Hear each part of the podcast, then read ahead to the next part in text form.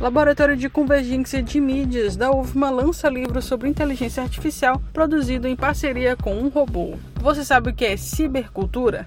Eu sou Esther Domingos e já está no ar mais uma edição do Rádio Ciência. Pesquisa, produção científica e as discussões do ambiente acadêmico. Rádio Ciência. As notícias do universo científico. De segunda a sexta, às oito da manhã, com reapresentação às duas da tarde, na Universidade FM. Rádio Ciência.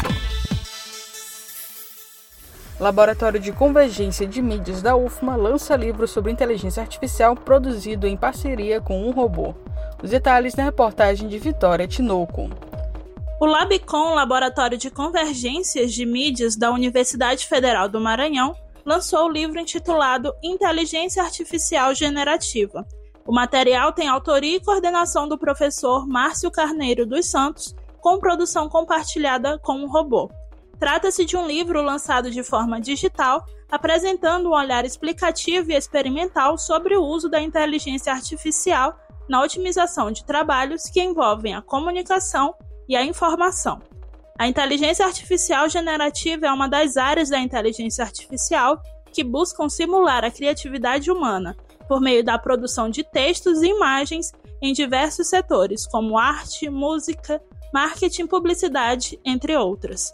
O professor Márcio Carneiro explica. Bom, o livro Inteligência Artificial Generativa é o primeiro experimento de uma série de experimentos que eu estou fazendo é, dentro do Labicom, Laboratório de Convergência de Mídias, justamente para explorar o potencial de utilização né, de ferramentas de inteligência artificial generativa como ChatGPT, Midjourney e outras, né, para a área da comunicação, para as indústrias criativas, né, para a mídia, para o design, né.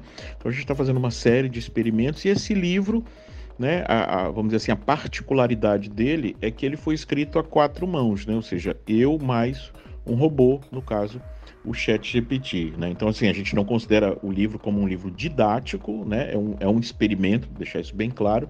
O livro tem cinco capítulos, né? Dois lá são meus, tá? E outros a gente mesclou. Então, assim, propositalmente, né? Tem trechos lá que estão identificados em itálico, que é do Chat GPT, que é do robô. Tem trechos que eu deixo correr e depois eu aviso para o leitor, ó, oh, essa parte aqui foi feita pelo robô. Você notou alguma diferença e tal? Justamente porque me interessa também, né?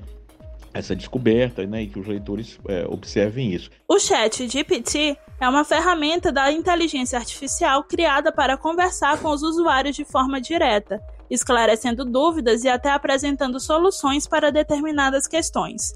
Outra ferramenta citada pelo professor é a ferramenta Midjourney, que cria imagens também a partir da inteligência artificial. Márcio Carneiro ressalta que o uso dessas ferramentas não pretende a substituição dos humanos e sim ser um aliado no desenvolvimento de trabalhos como uma espécie de assistente. Eu trabalho com essas ferramentas Uh, pensando nelas não, não para substituir humanos, claro, mas como assistentes, né? Então, para quem não conhece, né, o ChatGPT e tal, a inteligência artificial generativa, né, grosso modo, de forma simples, é, é a área da inteligência artificial, a sub-área da inteligência artificial que tenta trabalhar né, a simulação da própria criatividade humana, né, com, gera, com ferramentas para geração de texto, imagens. Né? Eu tenho trabalhado mais com ChatGPT para geração de textos, né, que eu usei no livro, e com Midjourney, né, que é a geração de imagens, né? Esse vai ser o segundo experimento, um livro infantil, onde o texto é meu, o ChatGPT nem entrou nesse, né? Mas todas as ilustrações são feitas com Midjourney, né? A gente tem dentro desse projeto também artigos científicos, uma aplicação para pesquisadores da ciência da, da comunicação, né? O livro digital Inteligência Artificial Generativa pode ser acessado de forma simplificada e gratuita pelo site do laboratório labcomdata.com.br/iag. Vitória Tinoco, Jornalismo Universidade FM. Tome ciência.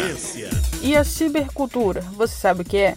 Cibercultura diz respeito aos novos comportamentos e padrões de interação adotados pela sociedade devido à influência das novas tecnologias. Ela é entendida como um conjunto de espaços, atitudes, rituais e costumes que as pessoas desenvolvem quando entram em contato com a tecnologia. A cibercultura democratiza a troca de experiências e de informações, além de contribuir para a expressão, comunicação e aprendizagem de todos que tenham um dispositivo com acesso à internet e saibam como utilizá-lo. Você sabia?